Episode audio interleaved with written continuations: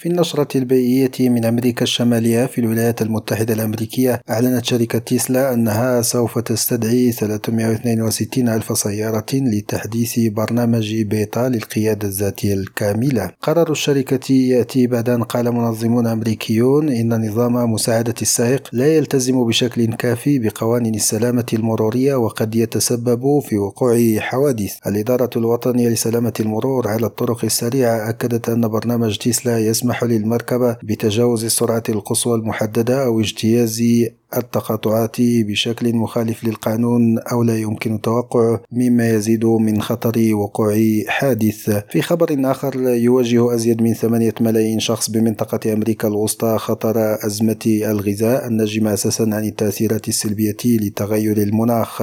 منظمة التكامل في أمريكا الوسطى كشفت أن الكوارث الطبيعية والظواهر المناخية المتطرفة التي عرفتها المنطقة مؤخرا مثل الأمطار الغزيرة والجفاف والهزات الأرضية أصبحت تؤثر بشكل متزايد على الإنتاج الزراعي بالعديد من دول المنطقة. وأضافت المنظمة الإقليمية أن هذا الوضع يأتي ليفاقم أزمات غذائية سابقة أو حالات طوارئ حادة جراء انعدام الأمن الغذائي.